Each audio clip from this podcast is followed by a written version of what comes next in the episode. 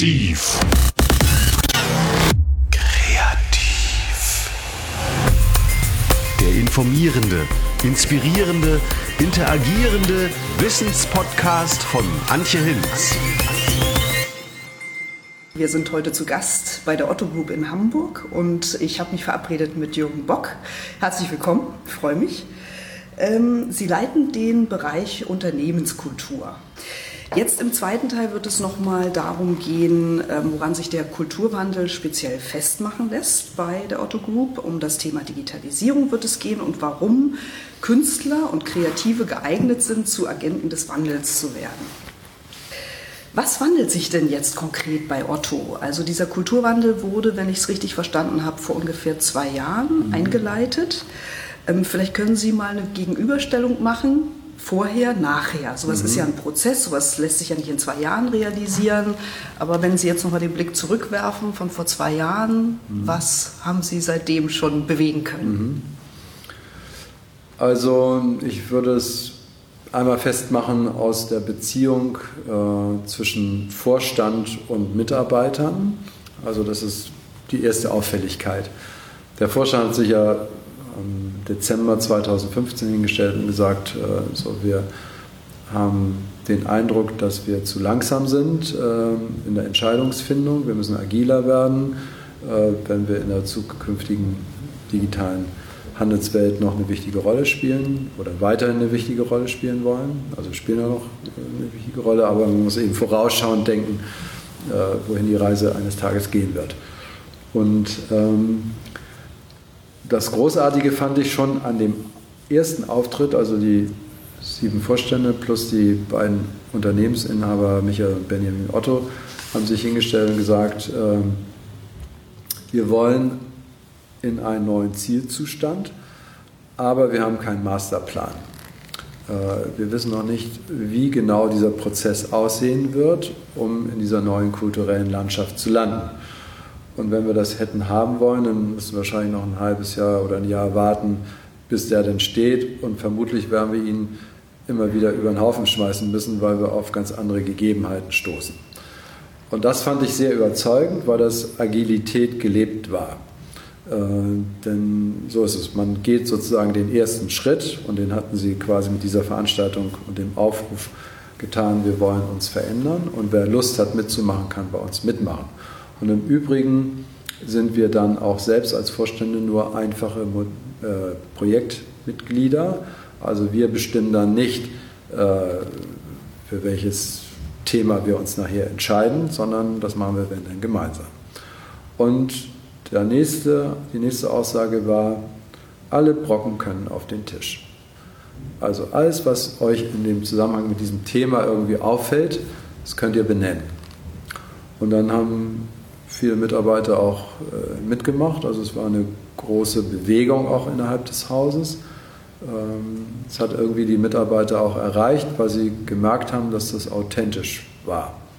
Und wie ging das praktisch? Per Ideen, Zettelkästen, per Workshops? Wie hat man das kanalisiert? So sechs Oberthemen und äh, jeweils ein Vorstand in einem Thema, zwei Vorstände hatten sich quasi für ein Thema ähm, eingeschrieben, wenn man so will. Können Sie die konkret noch benennen? Ähm, also das eine war das Thema äh, Collaboration, also wie arbeiten wir auch unternehmensübergreifend äh, zusammen, dass wir quasi unsere Kräfte bündeln.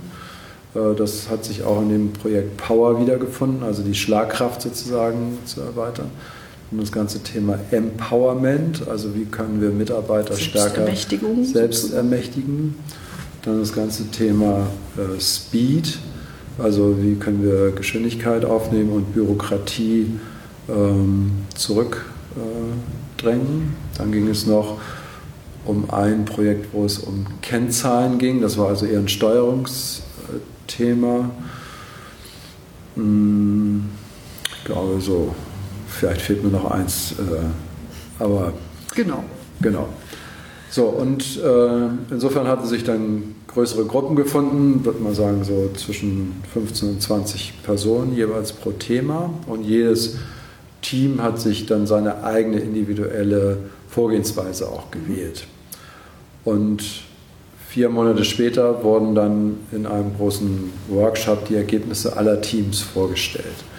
Und es gab insgesamt 45 Projekte. Und das Frappierende daran war, dass eigentlich nicht wichtig war, welche Projekte dabei rausgekommen sind, sondern die Art und Weise, wie diese Projekte zustande gekommen sind.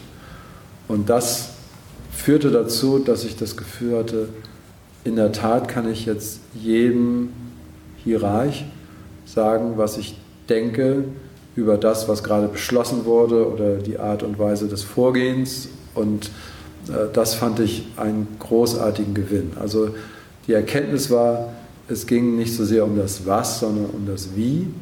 weil man, weil man vielleicht jemand vom Vorstand eben auch mal vis-à-vis -vis ansprechen konnte in genau. so einem Themenausgleich und ja, nicht weit entfernt war und ja. auch gemerkt hat, wie der tickt und das, ja. dass der auch nahbar oder Nähe zulässt. Genau. Mhm. Also hinzu kam ja noch, was auch durch die Presse ging, dass der Vorstand uns das Du angeboten hatte. Also Du anbieten heißt nicht Du verordnen, sondern jeder konnte frei entscheiden, ob er auch das Du sozusagen annimmt. Und ähm, auch das hat dazu beigetragen, dass wir im Grunde einen Schritt mehr Nähe aufgenommen haben und Augenhöhe. Das fand ich eigentlich das, das Essentielle. Ähm, und auf dieser Basis kann man eben ganz gut weiterarbeiten, weil es die Beziehungsebene ist. Die Beziehungsebene dominiert immer die Sachebene. Das heißt, in dem Moment, wo ich glaube, das Gefühl haben zu können, dass ich sagen kann, was ich will und dass ich einbringen kann und dass ich mit jedem Vorstand in die Diskussion gehen kann, dass ich ihn anrufen kann und sagen, hey, ähm, sag jetzt mal Heinz, ähm, ich habe hier folgendes Anliegen, ist ein Unterschied zu vorher. Mhm. Also wo gefühlt große genau. hierarchische Unterschiede waren. Das würde ich sagen, ist etwas, was auch zur, Geschwindigkeits, äh, zur Geschwindigkeit beiträgt, weil es dazu kommt, dass ich auch Hierarchiestufen überspringen kann, um zu Erkenntnissen zu kommen, die ich vorher brauche. Oder etwas anderes, was mir dazu noch einfällt, ist der sogenannte Quietsch-Test, also dass Bereiche im Grunde Dienstleistungen einfach eingestellt haben, weil sie gedacht haben, wir prüfen noch mal nach, ob das jemandem auffällt, wenn wir diese Dienstleistung nicht mehr erbringen. Oh, sehr schön. Und Quietschtest heißt, wenn keiner quietscht, dann ist es offensichtlich obsolet. Mhm. Wie erleben Sie denn die, die junge Generation, die Generation Y oder die Millennials, die ja dann danach kommen? Ähm, was ist denen wichtig und wie gehen Sie bei Otto ähm, auf diese junge Generation ein? Also es gibt ja Unterschiede bei den Wertvorstellungen, die ja oft mhm. äh, oder vielerorts nachzulesen sind und zu hören sind. Und gibt es da auch nochmal Unterschiede zwischen denen, ich sag mal, High Potentials mit Studienabschluss und denen, die eine Lehre absolviert haben? Ich glaube, es ist eher wieder eine Frage von Haltung und Naturell. Also Peter Kruse, um den nochmal zu zitieren, der hat mal sich mit dieser Generation Y beschäftigt und hat gesagt, es gibt die eine Hälfte, die ist so, wie wir Generation Y gemeinhin äh, kennenlernen, also große Forderungen stellen, ähm, insbesondere auf kulturelle Freiheiten bezogen, dann ähm, eher lustgetrieben und sie achten darauf, dass sie mit Führungskräften etwas zu tun haben, die interessante Gesprächspartner sind und äh, die, ähm, sag ich mal, berechenbar sind, mhm. also als Persönlichkeit irgendwie äh, interessant sind. Ähm, und sie haben nicht so viel mit denjenigen im Sinn, die nur karrieregetrieben sind und ihre eigene Karriere vorantreiben wollen. Interessanterweise hat Peter Kruse bei der Generation Y auch genau diese Klientel festgestellt, also diejenigen, die angepasst sind, die alles tun, um Karriere zu machen. Äh, insofern gibt es offensichtlich beide Seiten. Das, was ich kennengelernt habe, sind auch überwiegend äh, Vertreter des ersten Teils. Und dazu gibt es auch eine ganz schöne Geschichte. Ich hatte mal Besuch von einer Praktikantin, ähm, die nicht in meinem Bereich arbeitet und die auf mich zukam und sagte, sie hätte ein Konzept entwickelt, wie man das kreative Potenzial der Menschen, die für Otto arbeiten, ähm, noch besser herausholen könnte. Und dann habe ich zuerst gedacht, äh, wieso Mädchen fischt ihr gerade in meinem Teich rum, weil ich für dieses Gebiet verantwortlich bin, gehört eben zum Thema Unternehmenskultur.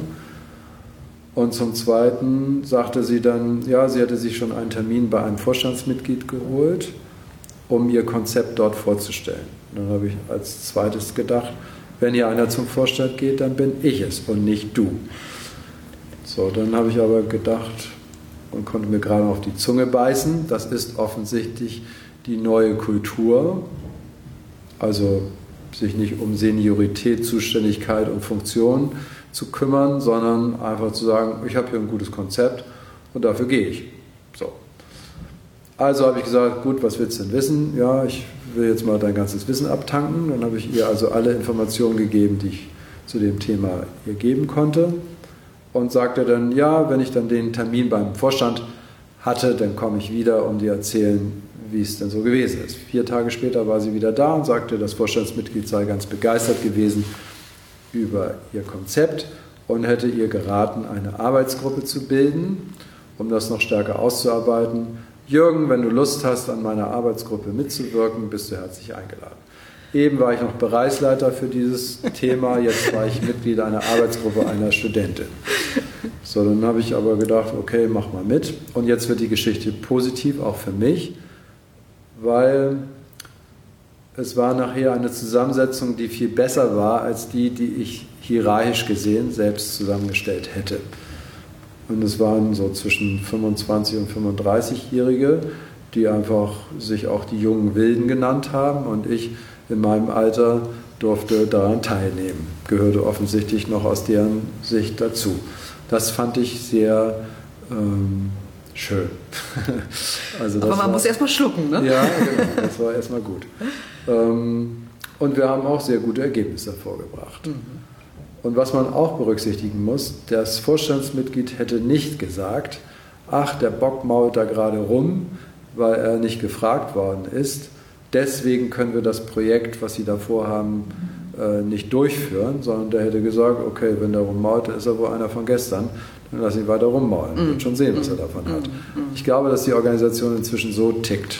Also sie nimmt nicht unbedingt mehr Rücksicht auf Menschen, die jetzt nur deshalb nicht mitmachen, weil sie glauben, äh, gefragt werden zu müssen und weil es um ihr Wohl und Wehe geht. Mhm. Sondern es geht um die Sache. Genau. Wenn es für die Sache gut ist, dann wird das so gemacht. Mhm. Und deswegen glaube ich auch, dass die Generation Y für uns ein sehr wichtiger kultureller Faktor sein wird, weil sie einfach zeigt, dass sie nur für Menschen arbeiten, die wirklich gut führen können, weil sie von ihrer Persönlichkeit her so ausgerichtet sind. Und es geht nicht um Führungskräfte, die nur, weil sie den Titel tragen, Führungskraft sind, aber menschlich dafür eigentlich gar nicht geeignet sind. Und letztlich hat sie ja auch Interesse und Anerkennung für ihr Fachwissen und für ihre Erfahrung ja. gezeigt. Und sie hat sich ja um Rat gefragt genau. und ist nicht direkt zum Vorstand, ja, genau. Äh, ohne die Biege. Aber das habe ich im ersten Moment nicht gesehen. Mhm. Also das habe ich eher als äh, selbstbezogen irgendwie ausgelegt. Aber Sie haben recht, mhm. das hat auch ein Stück Anerkennung. Warum haben denn die vorhergehenden Generationen nicht den Mut gehabt, das zu machen, was heute die Generation Y macht? Hängt das mit Sozialisation zusammen? Ja. Eigentlich sind es ja die zum Teil auch die Nachkommen der 68er, die ja schon was Kämpferisches auch hatten. Aber warum? Also das, was ich von der Generation Y gelernt habe, ist, dass sie gesagt haben, wir sind ähm, schon in unserer Familie in jede Entscheidung mit einbezogen worden. Also wo fahren wir dieses Jahr in den Urlaub hin? Ähm, was machen wir heute Abend? Äh, wo wollen wir hinziehen? Äh, in, in welchen Stadtteil, in welche Schule soll ich gehen und so weiter. Ich bin in alles mit einbezogen worden. Also ich bin relativ früh in die Selbstständigkeit erzogen worden. Als ich, wenn es denn um Studium ging, studiert habe, hat mein Professor immer darauf gedrungen, dass ich kritisches Feedback gebe. So, und bin ich also so sozialisiert sozusagen in die Unternehmenswelt entlassen worden. Und wieso soll ich mich jetzt hier verändern? Das ist für mich sozusagen die logische Entwicklung, weswegen die Menschen dann auch sozusagen darauf achten, dass für sie gesorgt ist oder dass sie sich für sich selbst sorgen. Mhm. Ähm, das ist, glaube ich, der, der entscheidende Unterschied zu mir früher, wo ich gedacht habe, okay, du hast jetzt das studiert, okay, das ist, sind hier die Rahmenbedingungen, in die musst du dich jetzt einfügen. Ähm, so, love it, change it, leave it. So, entweder du akzeptierst das so, wie es ist, oder du musst gehen. Sie sind ja in, ihrer, in Ihrem Bereich auch für Unternehmenswerte hm, zuständig, Corporate Values. Ich nehme an, das sind vor allem immaterielle Werte. Ja, in der Tat. Also im Grunde sind das Werte, die sozusagen in der Organisation gelebt werden sollen. Wobei ich inzwischen der Auffassung bin, dass Werte eine gewisse Orientierung geben können, aber mehr auch nicht. Sie können nicht kulturverändernd sein. Also ich kann jetzt einer Organisation nicht sagen, äh, in unserem Fall jetzt 50.000 Mitarbeiter, jetzt seid alle mal mutig. Äh, das wird keiner äh, sozusagen als Grundlage dafür nehmen, dass er nun mutig ist, sondern er wird im Grunde das ja immer auf der jeweiligen äh, Ebene hinterfragen, äh, die für ihn Relevanz hat. Also wenn meine Führungskraft gerade nicht eine besonders mutige ist oder eher ängstlich ist, äh, dann wird sie meinen mutigen Schritt nicht gerade konnotieren. Mhm. Also insofern machen Werte aus meiner Sicht gar nicht so viel Kulturveränderndes aus. Früher habe ich immer gedacht, die Unternehmen nehmen sich einfach nur viel zu viele Werte vor, weil jeder Wert wie eine Gewohnheit ist. Also die alten Werte sind sozusagen tief in der Gewohnheit verankert. Mhm. Gewohnheiten zu verändern sind eben äh, der härteste Kleister, den härtesten Kleister zu lösen, den es im Leben gibt. Also wenn ich mir vorstelle, ich habe 20 Jahre geraucht und soll ja. plötzlich damit aufhören, wie schwer tue ich mich damit, das Rauchen aufzugeben. Und so ist das mit einem Wert auch. Und eine neue Gewohnheit ist im Grunde wie, oder ein neuer Wert ist im Grunde wie eine neue Gewohnheit. Infolgedessen ist das auch nicht so einfach, das mal in mein Leben zu integrieren. Und deswegen glaube ich, dass eher Kulturveränderung über Anpassung passiert. Also ich passe mich äh, an die anderen? Nein, an die Personen an, die für mich wichtig sind. Ah, okay. Also es ist auf jeden Fall meine direkte Führungskraft, weil die die größten Einflussmöglichkeiten hat, aber eben auch andere wichtige Personen, sei es jetzt irgendwie auf anderen Ebenen oder auch im Kollegenkreis, die aber für mich irgendwie eine Relevanz haben. Mhm. Und wenn die ihre Verhaltensweisen verändern, im Sinne des Kulturwandels, hoffentlich, äh, dann beobachte ich das erstmal und schaue, ist das wirklich ernst gemeint und ist das nachhaltig gemeint? Ah ja, das macht er jetzt schon vier Wochen lang so und will das. Heißt, das den Worten müssen auch Taten folgen. Ja, genau. Mhm. Ne, also Worte alleine sind erstmal Schall und Rauch, aber in dem Moment, wo Taten folgen und, oder Konsequenzen auch äh, folgen, dann fängt es an, interessant zu werden. Und dann werde ich vermutlich sagen, gut, wenn ich hier in diesem Unternehmen weiterhin bleiben möchte und wenn ich weiterhin auch wohl gelitten sein möchte und ein erfülltes, ein erfülltes Leben haben möchte, dann ist es angezeigt, dass ich mich auch nach diesen neuen Werten oder neuen Verhaltensweisen ausrichte. Mhm. Mut ist nochmal ein ganz gutes Stichwort. Ähm, kann man sowas lernen oder ja, kann die Kunst oder können solche künstlerischen Aktionen auch dazu beitragen, Angst zu überwinden? Kann man sowas emotional sich erarbeiten oder ähm, ja, indem das Umfeld vielleicht auch äh, zeigt, es passiert nichts. Also, oder stell dir vor, was wäre das Schlimmste, was passieren könnte, um sozusagen so intellektuell auch die, mhm. die Angst äh, abzubauen. Wie sind da so Ihre Erfahrungen? Also Mut ist für mich erstmal etwas, wo ich abwäge. Äh, ich wäge ab zwischen meiner eigenen Angst, die ja nach wie vor da ist, und dem Neuen, mhm. was ich für erstrebenswert halte. Und äh, wenn ich dann mutig bin, heißt es nicht, dass die Angst nicht da ist, sondern es heißt, dass mir etwas anderes wichtiger ist als die Angst vor etwas. So. Und ähm, wenn ich mutig bin, dann ist es offensichtlich so, dass ich ein Thema habe oder ein Anliegen habe, was irgendwo eine besondere Bedeutung für mich hat und wo ich vielleicht auch ähm, mir damit helfen kann, dass ich äh, äh, sozusagen Mitstreiter finde, die mit mir zusammen dann dieses Thema angehen. Das ist auch wieder beim Führungsfeedback so. Also ich alleine der Führungskraft gegenüber sitzend tue mich vielleicht schwer, ihr zu sagen, was ich denke, aber wenn wir mehrere sind, dann fällt das schon leichter. Also insofern wäre das auch für mich ein Aufruf zu gucken, so wo finde ich auch vielleicht im Unternehmen, wenn es um ein Anliegen geht, Mitstreiter, die mit mir zusammengehen können. Dann ist so ein bisschen die Angst etwas gemildert. Und Kunst war ja die Frage, was kann Kunst dazu beitragen? Also zumindest kann man im Rahmen der künstlerischen äh, Projekte, die ich da so immer mal mache, deutlich machen, okay, ich habe mich sogar getraut, etwas zu tun, was ich mich sonst nicht getraut hätte.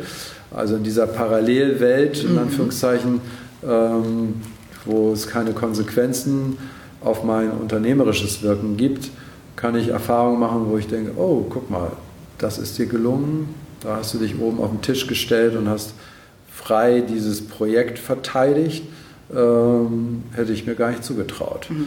So, und das ist ja etwas, was dazu beiträgt, dass mein Selbstwertgefühl erst mal gestärkt wurde. Mhm. Insofern kann Kunst ja dazu beitragen, wenn die künstlerischen Projekte so angelegt sind. Mhm. Wie entstehen denn die Ideen für die Projekte? Ähm, Sie haben gesagt, Sie arbeiten mit Künstlern zusammen. Haben Sie dann die erste Idee und tauschen sich mit Ihren Künstlern darüber aus? Oder kommen auch manchmal ganz äh, externe Anregungen und Ideen von außen? Und wie funktioniert das? Also müssen die vielleicht erstmal übersetzt werden, sozusagen auf die Praxis der, des Unternehmensalltages? Ähm, mhm. Wie erleben Sie das und wie bewerkstelligen Sie das? Also wenn ich auf Künstler zugehe, dann habe ich ja zumindest mal ein Anliegen. Also ich möchte gerne dahin, also sei es, dass es jetzt neue Identität oder neues Zusammengehörigkeitsgefühl äh, geht. Ähm, und mitunter ist es so, dass ich mir ja eine bestimmte künstlerische Profession aussuche, weil ich vielleicht mir vorstellen könnte, in der Richtung könnte das stattfinden. Erstmal ist das nur ein Suchprozess. Und dann ergibt sich zusammen mit der entsprechenden Künstlerin oder dem Künstler, ob sich das realisieren lässt. Mitunter ist es auch so, dass ich selbst die Idee habe und ich brauche eigentlich nur noch jemanden, mit dem ich das zusammen umsetzen kann. Und das muss immer eine Persönlichkeit sein, die auch in der Lage ist, das den Zweiflern gegenüber durchzusetzen. Das ist nochmal so ein Schritt. Ähm, manchmal ist es auch so, wenn ich eine längere Kooperation mit Künstlern habe, dass ähm, ich dann schon auf denjenigen auch zugehen muss und sagen muss, ich habe wieder ein Thema. Ähm, hast du irgendwie ein, gerade eine Idee, wie wir das mhm. angehen können? Also so wie beim letzten Mal darf es jedenfalls nicht sein. Genau, so, ja originär bleiben. Genau, ja, dann, dann kommt das so. Also was nicht funktioniert, ist, wenn jetzt ein Künstler auf mich zukäme und sagt, oh, ich habe gerade eine tolle Idee, können wir das nicht mal machen? Das gab es früher auch schon, aber dann trifft im Grunde der Wunsch des Künstlers auf ein Unternehmen, was im Moment desinteressiert ist. Und das wird nicht funktionieren. Also der Anlass muss immer von dem Unternehmen gesetzt werden mhm. und dann kann daraus was werden. Mhm. Das andere ist sonst aufgedrängte Bereicherung. Also das würde nicht funktionieren. Weil derjenige auch äh, halt den Alltag nicht kennt und nicht, nicht, sich nicht vorstellen kann, was eben jetzt die brennenden Probleme sind. Oder ich, Probleme müssen es ja gar nicht mhm. sein, also was, was jetzt interessant wäre und ja, wie, man, wie die Leute vielleicht auch ticken. Ja, ich glaube, es ist so, es geht ja jetzt nicht darum, Kunst zu machen. Mhm, genau. Insofern geht es geht im Grunde darum, mit künstlerischen Methoden. Ja, also man, man könnte so, wie heißt das Problem, zu dem das Kunstprojekt die Lösung liefert. Genau. So, und deswegen mhm. muss das Problem erstmal her. Mhm. Äh, die Fragestellung nicht, muss richtig formuliert ja, genau, werden. Ja. Mhm. mhm. Und dann ergibt sich der Rest. Und eine verfahrenstechnische Frage, wie wird der Künstler bezahlt? Für die Idee oder für das Konzept? Wenn Sie die Idee hatten, natürlich nicht, dann für das Konzept mhm. nach einem Tagessatz. Wie regeln Sie sowas? Ja, in der Regel ist es ein Tagessatz. Ähm, und in dem Tagessatz, also mit einem getrennten Tagessatz, kann eben auch die Ideenentwicklung belohnt werden. Also dass jemand sagt, ja, ich brauchte jetzt aber auch einen Tag dafür, um das Konzept dafür zu schreiben. Mhm. Ähm, und äh, dann haben wir zwei Tage den Workshop gemacht, das sind nochmal zwei Tagessätze. Also so entsteht das in der Regel. Mhm. Also ich möchte auch immer, dass das ein fairer Ausgleich ist zwischen Geben und Nehmen. Und der eine Künstler sagt, ich bin ganz am Anfang, bin relativ günstig und der mhm. nächste sagt, ich habe hier schon einen Namen. Ich bin etabliert, genau. Und koste von daher etwas mehr. Was haben denn Kreativschaffende, was eben Sie vielleicht so nicht umsetzen können? Warum müssen Sie sich einen Künstler suchen? Warum können Sie es nicht selbst umsetzen? Also ich glaube, zum einen hat das was damit zu tun, der Prophet im eigenen Lande äh, zählt nicht so viel wie ein externer. Mhm. Ähm, also man verbindet mit mir vermutlich jetzt nicht Künstler, ähm, inzwischen vielleicht schon ein bisschen zumindest künstlerisches Interesse, aber jetzt nicht, dass ich ein Freigeist vielleicht. Ja, genau. Ja, so würde ich mich auch bezeichnen. Aber zumindest nicht, dass ich jetzt äh, ein ausgewiesener Künstler wäre mit Ausbildung und, äh, und so weiter. Ähm, also von daher ist es gut, jemanden zu haben, der von draußen kommt. Und ich glaube, es ist nachher das Zusammenspiel. Ich bin, wenn man so will, die Brücke ins Unternehmen und übersetze das, was der Künstler dann mit den Teilnehmern erarbeitet. Äh, und ich bin auch derjenige, der den Künstler, wenn man so will, äh, brieft und äh, so steuert, dass es nachher fürs Unternehmen eine passende Lösung wird. So, insofern ist der eine sozusagen der Innenminister und der andere der Außenminister. Und Sie haben auch ähm, so die besonderen Eigenschaften angesprochen, weil Sie sagten, man braucht auch jemanden, der die Zweifler mitnimmt. Mhm. Ja, also ich glaube, das ist gut, äh, wenn man jemanden hat, der ähm, eine gewisse Autorität mitbringt, also wie ein Lehrer, äh, der jemanden anlernt, äh, der erstmal erstens keine Ahnung hat, aber was meistens noch viel schlimmer ist, auch keine Lust hat. Wie beim Porträtzeichnen, was Sie vorhin erzählt haben. Genau, oder wie beim mhm. Tanzen oder beim Singen, mhm. das ist eben noch auffälliger. Und ähm, der dann deutlich macht, also das kriegen wir schon hin und jetzt äh, geht's los, mal den ersten Schritt zu machen und mach mal mit. Und gut, manchmal gibt es Leute, die sind so Bystander, die, die einfach dann erstmal sich das angucken müssen. Und dann kann man aber die Uhr danach stellen. Äh, Wann der Funke doch, überspringt. Ja, weil es eben auch wieder Anpassung ist. Ne? Mhm. Also in dem Moment, wo ich mich rausnehme, habe ich äh, ja nicht das gleiche Vergnügen wie die, die daran mitwirken. Äh, und wenn ich merke, dass die mit zunehmender Begeisterung das machen, dann fühle ich mich irgendwie so ein bisschen außen vor. Und um da wieder reinzukommen, muss ich halt mitmachen. So. Mhm. Und mhm. meistens sind diejenigen, die die größten Zweifler waren, nachher auch am begeistertsten. Mhm. Also es ist im Grunde so eine Mischung aus, aus Eigenschaften, Optimismus, vielleicht auch Leidenschaft, dann eben diese künstlerischen Methoden und was Sie ja ganz am Anfang sagten, oder am Anfang des ersten Gesprächs, so eine innere Haltung. Ähm, das ist, glaube ich, was, was Künstler auch ähm, auszeichnet. Ja gut, man darf es jetzt nicht äh, so sehr verallgemeinern. Ne? Also es gibt Künstler, die im stillen Kämmerlein arbeiten und die vermutlich vor der Gruppe sich unwohl fühlen würden, weil sie so eher introvertiert sind. Also man braucht schon so eine extrovertierte Art, ähm, so nach dem Motto, es geht, eine Es geht-Haltung. Also das kriegen wir hin. Äh, und ich habe auch schon das Bild vor Augen, wie das nachher sein soll. Ähm, und hey, steh da nicht so rum, mach mit. Ähm, wir brauchen dich jetzt hier gerade. So, also auch so ein bisschen tough sein und die anderen sein. mit einbinden ja, genau. und ja, die Leerstellen sehen ja. und die dann auch locken ja. und überreden. Mhm. Oder auch die Choreografin, die da 100 Leute zum Tanzen bringen soll, wenn die da äh, nicht Durchsetzungskraft gehabt hätte, das wäre nicht so gut geworden. Mhm. Mhm. Es gibt jetzt seit vier Wochen einen neuen Coworking Space, mhm. ähm, Collaborate, der auch mit großer Teilhabe der Mitarbeiter eingerichtet wurde. Und bei der Eröffnung ähm, durfte ich dabei sein und habe äh, mit Benjamin Otto gesprochen, der sagte, ihm sei es so wichtig, dass dieses Thema Digitalisierung von allen Mitarbeitern ähm, verstanden wird, wo auch immer, an welchem Platz oder in welcher Firma sie auch immer sitzen. Versuchen Sie das aufzugreifen jetzt im Moment im, im Bereich ähm, Kulturentwicklung, Unternehmenskultur und, und wie kann man das vergegenständlichen, greifbar machen? Hm. Also ich glaube, es ist eher etwas, was äh, von den einzelnen Fachbereichen auch zunehmend gefordert wird. Also was mir am meisten die Augen geöffnet hatte, war neulich mal ein Vortrag eines Marketing-Expertens von Bonprix, die auch zu uns gehören. Und der hatte ähm, in einem kurzen Vortrag deutlich gemacht, das war für uns der frühere Hebel für gutes Marketing und das war der Hauptkatalog. Mhm. Und heute, und das war ein Chart mit 3500 IT-Tools, muss ein Marketingmanager diese 3500 IT-Tools kennen, nach Möglichkeit beherrschen. Es reicht nicht, dass er sagt, ja, ich gehe dann mal zu dem IT-Bereich, der soll mir das mal machen. Mhm. Er muss das selbst können weil er damit ja konzeptionell arbeiten muss. Das heißt auch wieder eine Selbstermächtigung. Ähm, ja. ja. Ja, also ich sage mal so, das ist eine, eine Notwendigkeit, mhm.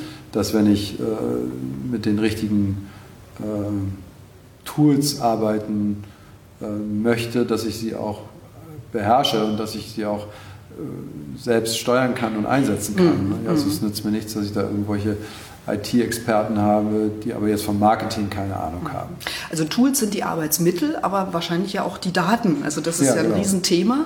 Ja. Äh, und dass jede Abteilung die Daten mit den richtigen Tools für sich ja. Ähm, ja mit möglichst guten Ergebnissen dann entsprechend auswerten genau, kann. Mhm.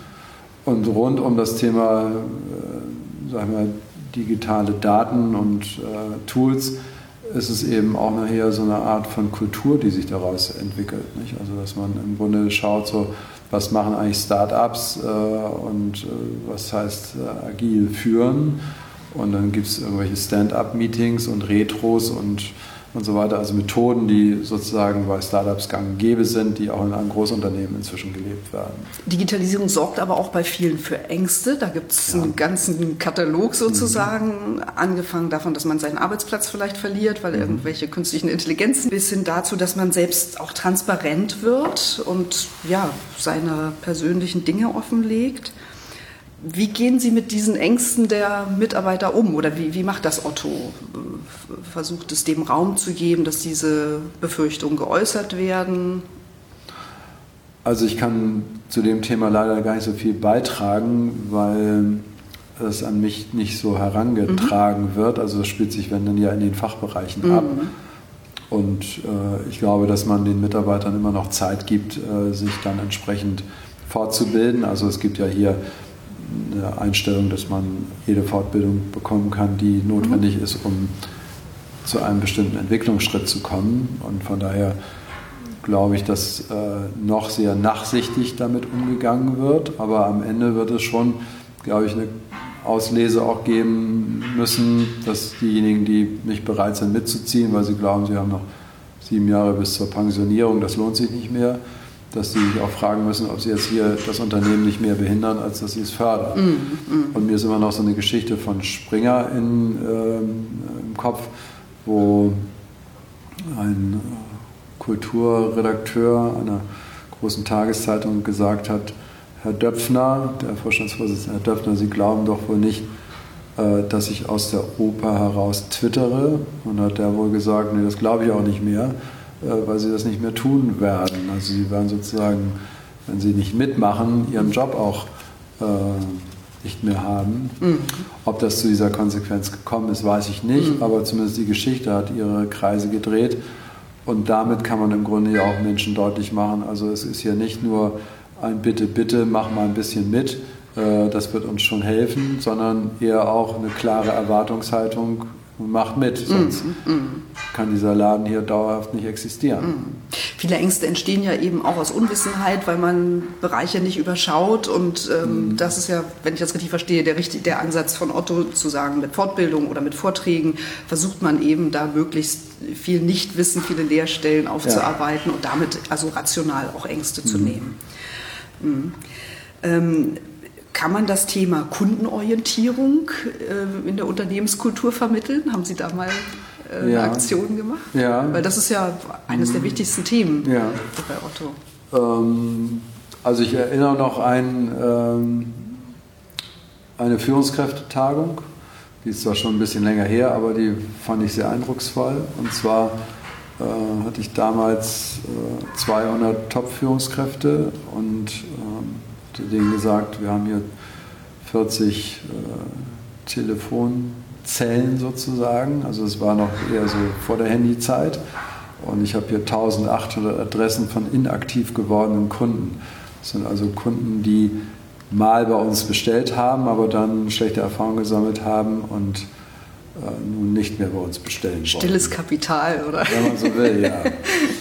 Und dann habe ich gesagt, ich möchte euch bitten, in den nächsten zwei Stunden mindestens vier, wenn nicht sogar acht Kunden anzurufen, um zu fragen, was wir denn ändern müssen, damit sie wieder bei uns bestellen. Mhm.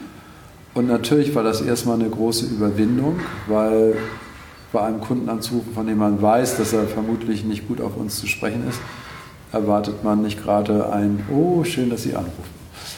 So, und dann haben das die Manager aber getan und sie kamen wie verwandelt wieder, weil sie das Gefühl hatten, erstens, ich bin echt über meinen Schatten gesprungen und bin ganz erleichtert, wie gut das geklappt hat.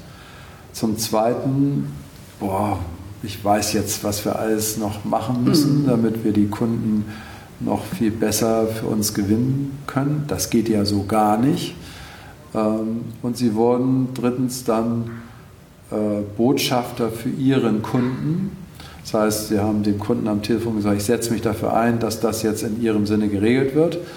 Ähm, und das war das beste Ergebnis, was äh, wir uns hätten vorstellen können. Denn es war im Grunde ein 180 Grad Schwenk, der da in weniger als äh, was in einem Tag passiert ist. Mhm. Und äh, das fand ich schon ganz eindrucksvoll. Also wiederum eine Überwindung, die mit vielen Gefühlen verbunden ist, die so tiefgreifend sind, dass man das auch nicht schnell, so schnell wieder vergisst. Die aber eben auch eine riesige Chance bieten, weil, wie Sie sagen, man eben noch viel über ähm, Bereiche im Unternehmen erfährt, wo man noch was tun kann. Ja. Und auch eine große Wertschätzung, die der Kunde wiederum erfährt, wenn er persönlich angesprochen wird. Ja. Also das zeigt ja auch, ähm, ja, man kümmert mhm. sich wirklich um jeden mhm. Einzelnen, diese Individualisierung, die ja heutzutage ganz wichtig ist.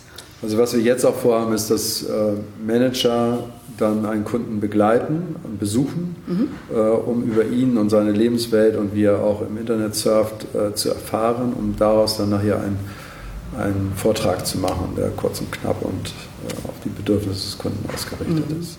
Das, was jetzt in vielen ähm, zivilgesellschaftlichen oder äh, Verwaltungsinstitutionen auch gemacht wird, äh, Bürger zu begleiten, zu gucken, wie sie irgendwelche Anträge ausfüllen, um dann Bürokratie hoffentlich genau. abzubauen. Ja. Mhm. Äh, haben Sie Erfahrung mit Gamification-Methoden? Haben Sie sowas mal in irgendeinem Bereich ausprobiert? Also bestimmt, aber ich nicht. Mhm. also ich kann Ihnen da leider nichts erzählen. Okay. Inwiefern hängen denn Marken mit Unternehmenskultur zusammen? Äh, Sie meinen also, Produktmarken? Also, also jetzt About You, mhm. Unternehmenskultur. Sie haben ja auch gesagt, wie wichtig auch so eine Art Eigenständigkeit ähm, für also, die einzelnen Firmen und Gewächse auch ist. Wenn man jetzt das eigentlich ziemlich konkret beantworten will, muss man sagen, Unternehmenskultur ist sowas wie die Innenseite einer Marke.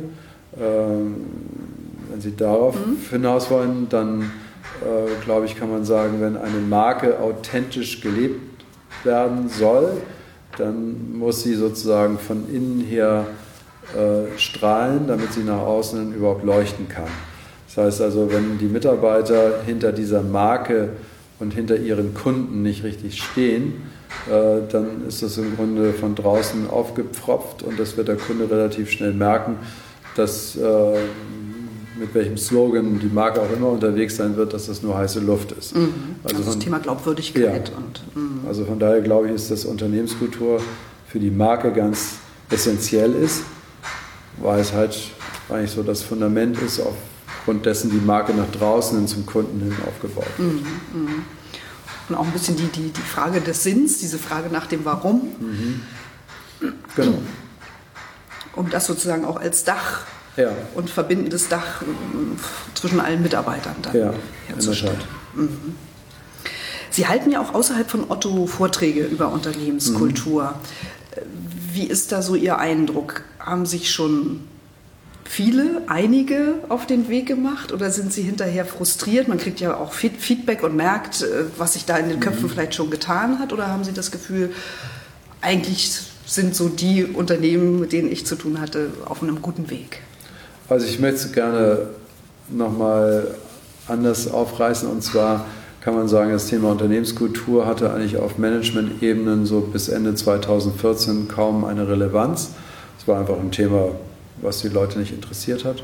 Ich merke aber, dass so seit 2015 der Bedarf deutlich ansteigt. Das hat was, glaube ich, mit der Auseinandersetzung mit der äh, digitalen Welt und dem digitalen Wandel zu tun, weil der digitale Wandel eigentlich auf zwei Säulen aufgebaut ist. Das eine ist das Thema äh, technisches Equipment und technisches Know-how. Und das zweite ist das ganze Thema Unternehmenskultur. Wie schaffe ich es, eigentlich meine ganzen Ressourcen, die ich habe, zu nutzen? Und ist es etwas, was äh, deutlich äh, zugenommen hat. Darüber hinaus gibt es auch eben unabhängig vom digitalen Wandel diese Überlegung, wie kann ich eigentlich meine Ressourcen besser nutzen. Also es ist eigentlich so ein unterschätzter äh, Erfolgsfaktor, äh, die Unternehmenskultur, und sie genießt gerade eine zunehmende Bedeutung. Also das kann ich an der Zahl der Anfragen festmachen. Und insofern ist das gar nicht frustrierend, wenn ich vielleicht in anderen Unternehmen feststelle, die Kultur ist noch nicht da, wo sie eigentlich hätte sein sollen, sondern es ist ja eigentlich ein gutes Zeichen, wenn ich für mich erkannt habe, dass das ein Thema für mich werden wird. Und wenn Sie sozusagen vielleicht Inspirationen aussenden, ja. Impulse geben, genau. dass äh, an dem Thema weitergearbeitet wird. Mhm. Mhm. Ähm, wie ist das mit ihrer Rechenschaft gegenüber dem Vorstand. Ähm, ähm, Albert Einstein hat mal so einen schönen Satz gesagt, den ich jetzt suchen muss. Irgendwo habe ich ihn hier notiert. Ah ja, nicht alles, was zählt, kann man zählen und nicht alles, was man zählen kann, zählt. Mhm. Ähm, ist ganz klar, dass es eher um Qualität geht und nicht um Quantität. Und, ja. ja. Also ich glaube, dass man Kultur schwerlich messen kann. Natürlich kann man alle möglichen Umfragen machen und daran festmachen, hat sich die Kultur verändert. Ähm, aber ich glaube, es trägt auch nur zum Teil, äh, weil das würde immer bedeuten, so Ursache-Wirkung ist eindeutig identifizierbar. Das glaube ich aber nicht. Es sind so viele Einflussfaktoren. Also es kann sein, dass es dem Unternehmen gerade geschäftsmäßig deutlich besser geht. Also Erfolg macht das Leben insgesamt, die Sichtweise positiver. Ähm, also guckt man vielleicht äh, sehr viel optimistischer auf das, was man gerade vorfindet. Ähm, bei einzelnen Menschen können das ganz unterschiedliche Zustände sein. Ich bin gerade frisch verliebt äh, und bei der letzten Befragung war ich gerade von meiner Frau verlassen worden. Äh, ich habe neue Kollegen gekriegt, neues Aufgabengebiet gekriegt und alles das trägt letztlich dazu bei, dass ich die Kultur positiver oder negativer einwerte. Also wenn man jetzt mal mhm. auf einzelne Voting, ja. Votings gehen wollte. Deswegen glaube ich, ähm, dass wir uns das so einfach machen würden, wenn man sagen würde, man kann das irgendwie messen durch mhm. Befragung. Mhm. Natürlich hat das einen gewissen Stellenwert schon, wenn die Befragung jetzt deutlich positiver oder negativer ausfallen sollte. Aber ich würde das jetzt auch nicht über bewerten. Und wie ähm, ziehen Sie für sich ein Fazit, ob eine Aktion ja, gut gelaufen ist? Von den Äußerungen, lesen Sie es an den Gesichtern ab? Hm, also das eine ist, wenn man selbst in dieser äh, Vorgehensweise beteiligt war, dann kriegt man natürlich mit, äh, wie die Leute mitgezogen haben, was sie auch von sich gegeben haben, äh, welche Absichten sie anschließend verfolgen so daran würde ich das eher festmachen. Dann könnte man sagen, ja, du denkst zu punktuell. Also natürlich aus diesem ersten Erleben heraus ist das alles so eine erste Begeisterung und dann zeigt sich das erst, wenn ich dann gucke, was wird davon wirklich in die Realität übertragen. Aber das frage ich manchmal auch nach. Also insofern glaube ich nicht, dass die Arbeit jetzt für die Katze ist oder sie überhaupt nicht sichtbar hm. wird. Ähm, es ist einfach das große Zutrauen, dass wenn wir nicht solche Aktionen machen, sich auch im Zweifel nichts bewegen wird, weil die Leute quasi in den Aktionen immer das Neue erleben. Also sie spüren, was Kundenorientierung heißt, sie spüren, was Mut heißt. Äh, und wenn sie das einmal erlebt haben, dann mhm.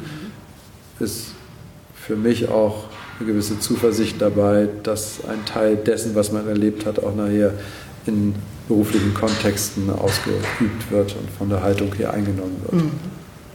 Ist Ihnen ein Erlebnis äh, besonders in Erinnerung geblieben, was, was Sie sehr berührt hat, mehr als, als andere, wo Sie gemerkt haben, da ist was passiert innerlich, da habe ich was bewegt oder der Künstler oder wer auch immer diese Aktion gemacht hat?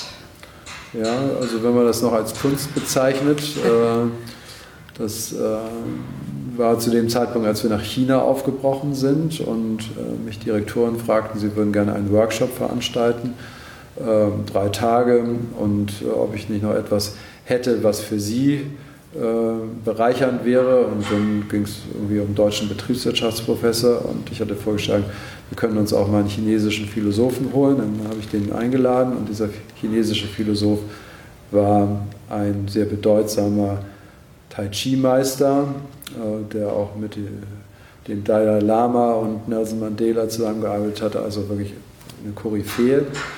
Und dann kam der am Abend zuvor und dann fragten einige, nachdem er dann aufs Zimmer gegangen war, was wäre der Japaner hier? Also sie hatten die gar nicht so richtig wahrgenommen, wahrgenommen auch in, in, seiner Größe als Persönlichkeit her. Und dann, nee, für den haben wir jetzt keine Zeit hier. Und dann habe ich gesagt, okay, wir finden schon eine Brücke. Das habe ich dann auch mit dem Zungyang Alhuang besprochen. Und am nächsten Tag hat er dann den 35 Anwesenden gezeigt, wie in China das Thema Change äh, gehandhabt werden würde und was man darunter auch verstehen würde. Und dann hat er das Ganze in Kalligraphien umgewandelt, also in so Schriftbilder und hat gesagt, das Ganze lässt sich auch tanzen, dieses Schriftbild, und hat dann alle aufgefordert, es ihm gleich zu tun. Mhm. Dann haben wir halt Tai Chi getanzt. Mhm. Und fünf von den 35 standen dabei, haben gedacht, was geht jetzt hier gerade ab? Und waren so sehr im Widerstand. Ihr habt keine Waldorf-Erfahrung. Nee, genau. Und äh, so nach einer Stunde und der Mittagspause haben sie aber gemerkt, dass sie äh, sich selbst keinen großen Gefallen damit tun, dass sie im Grunde dann als Außenstehende sozusagen betrachtet werden würden. Vielleicht auch als Feiglinge. Man ja, weil sie sich nicht auf das ne? Neue eingelassen ja, genau. haben, außer auf das Ungewohnte. Dann haben sie halt mitgemacht und das, was, was ich dann beobachten konnte, war, dass die Teilnehmer ganz anders miteinander umgegangen sind. Nachdem sie also gemeinschaftlich sozusagen über die rote Linie gegangen mhm. sind und etwas getan haben, was sie vorher nie getan hätten, nämlich zusammen tanzen und das noch nicht mal nach Musik, ähm, war es dann so, dass sie sehr sorgsam mit dem jeweils anderen umgegangen sind. Also du hast dich erst gemeldet, sag du es, so treffen hätte ich es gar nicht ausdrücken können, ganz toll. Also sie haben so aufeinander aufgebaut und sind aufeinander eingegangen. Und abends wurde ein Toast nach dem anderen ausgesprochen. Also es war eine ganz großartige Stimmung. Und zum Schluss, als wir uns trennten, hatten einige auch echt feuchte Augen, als sich von dem großen Meister verabschiedet haben, weil sie gemerkt haben, dass er in ihnen was wachgerüttelt hat. Mhm. Also das ist dieser Wunsch nach Mensch sein zu dürfen und, und einbeziehen und Gemeinschaft und dazugehören mhm. und so etwas. Wenn Sie keine Budgetgrenzen hätten, haben Sie ein Projekt, was Ihnen vor Augen schwebt, wo Sie eigentlich, was Ihnen vielleicht auch schon seit langem durch den Kopf geht, was Sie gerne mal verwirklichen würden? Vielleicht ist es ja auch gar nicht vom Budget abhängig. Vielleicht. Hm.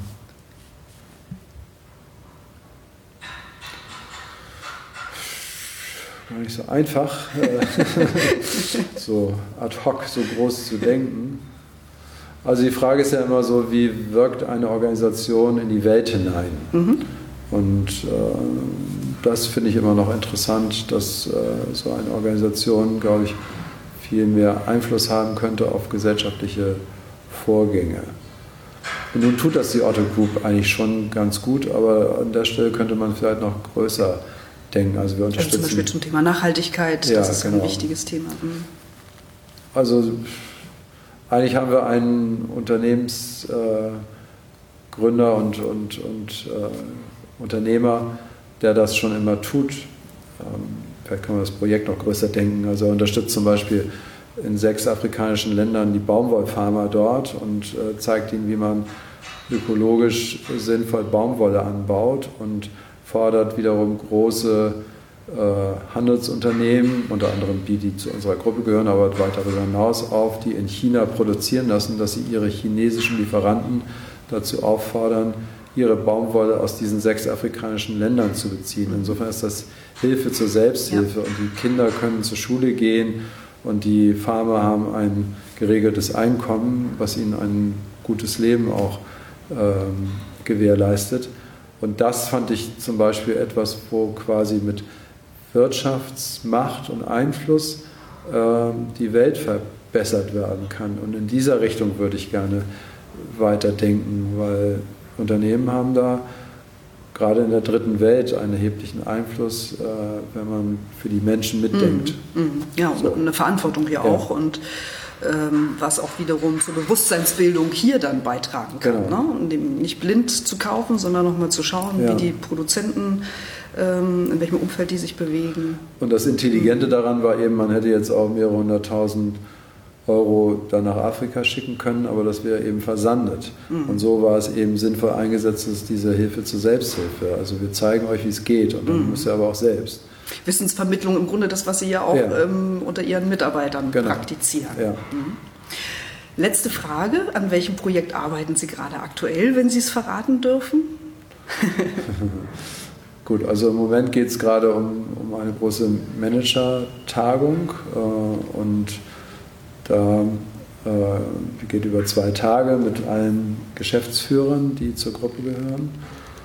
Und was mich da besonders beschäftigt, ist, äh, mit welcher Storyline äh, sozusagen eine Tagung aufgebaut werden muss, damit die Teilnehmer auch am Ende des Tages nach Hause gehen, also in ihre Firmen gehen und sagen, gut, ich weiß jetzt, worum es geht, ich weiß, was ich zu tun habe, ich bin inspiriert mhm. ähm, und das geht eben nicht so, wir halten mal kurz zehn Vorträge hintereinander und dann geht ihr mal wieder, mhm. sondern es äh, ist sehr differenziert zu betrachten, mit welchem Element starten wir.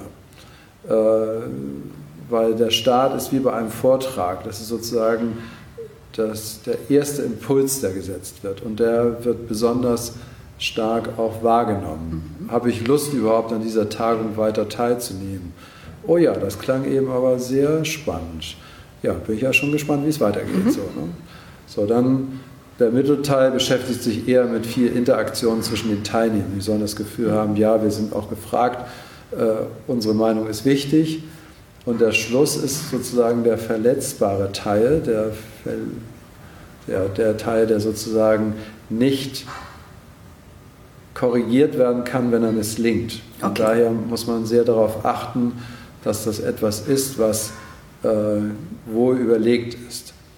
Und Aber Sie gehen, Sie wagen dieses Risiko. Ja, genau. Okay. Und es ist eben etwas, wo man auch sehen muss, es geht immer um zwei Welten. Das eine ist die Tagungswelt und das andere ist die reale Arbeitswelt. Und dazwischen muss man eine Brücke schlagen, so, damit das, was man da in diesen zwei Tagen erlebt hat, auch nachher in die Wirklichkeit übertragen wird was dann ja auch wieder nachhaltig wird. Also, also wenn es bei der Inszenierung, bei der ja. oberflächlichen Inszenierung bleibt, ähm, ja.